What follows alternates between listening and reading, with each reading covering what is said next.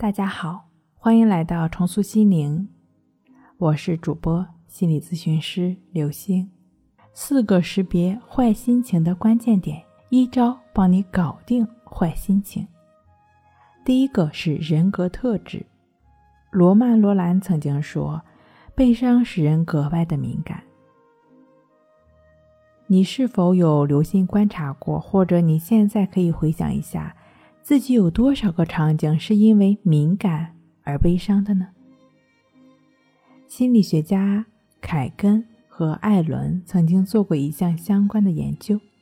二人的研究发现，百分之十五到百分之二十的人是高敏感的，也就是说，大概在我们身边每四五个人便有一个高敏感特质的人。因此，你不需要为你时常的悲伤感到惊讶。这只是一种相对高概率的存在，你更不需要怨天尤人。为什么是我？上帝给你关上一扇门，还为你打开了一扇窗。虽然我不是上帝，但我必须承认，敏感是可以被掌控的。究竟如何掌控？稍后你就会获得想要的答案。第二个呢，就是噪声。有研究表明。仅仅在八分钟的测试时间内，办公环境的噪声增加了人百分之二十五的负面情绪，致使人出汗的反应提高了百分之三十四。以上的研究只是体现在噪声对人生理上的干扰，这种外化的表现在人体内通过一系列复杂的反应机制显现。除此之外，据说，八十五分贝以上的噪声会让人心烦意乱，产生烦躁，注意力大幅下降，等着你的非低效率莫属。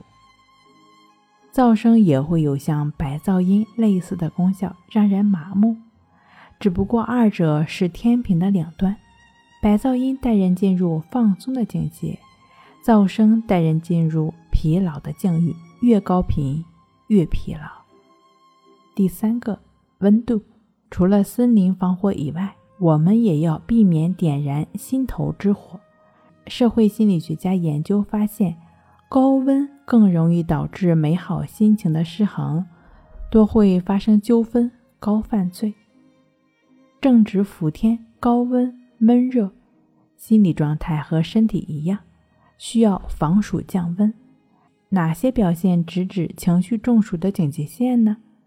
第一，持续的身体疲劳、无力感、无精打采；第二个呢，食欲不振、没胃口；第三个，比以往更焦虑易怒。听到这里，难道情绪中暑也要拿冰块给心情降温吗？心静自然凉。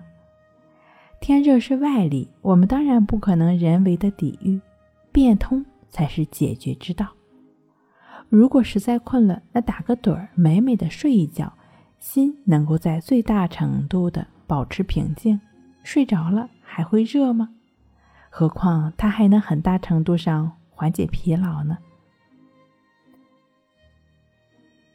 第四个就是睡眠，好好睡觉是人的原动力。